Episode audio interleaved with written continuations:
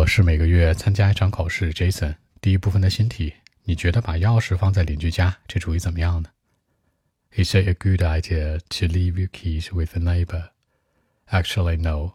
I don't think it's a good idea. In the past, when I was like a kid or several years ago, it was possible to do it, but today, I don't think so because uh, I'm not familiar with them. I mean, the neighbors or strangers, even sometimes.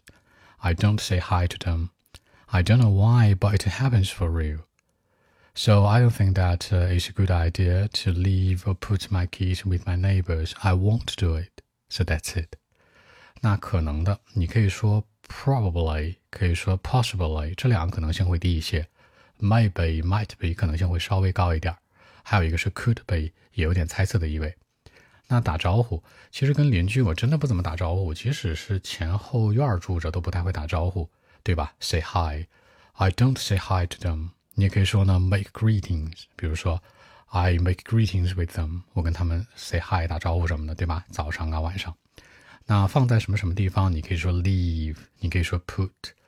I put something with the neighbors，我把东西放在邻居家，或者 I leave something with my neighbors 都可以。现代社会谁愿意这样干呢？OK，那我们再来一遍。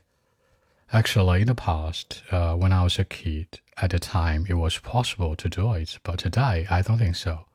I don't think that it's a good idea to leave my keys with the neighbor because uh, I'm not very familiar with them, you know. They, they're like uh, strangers and neighbors, even sometimes.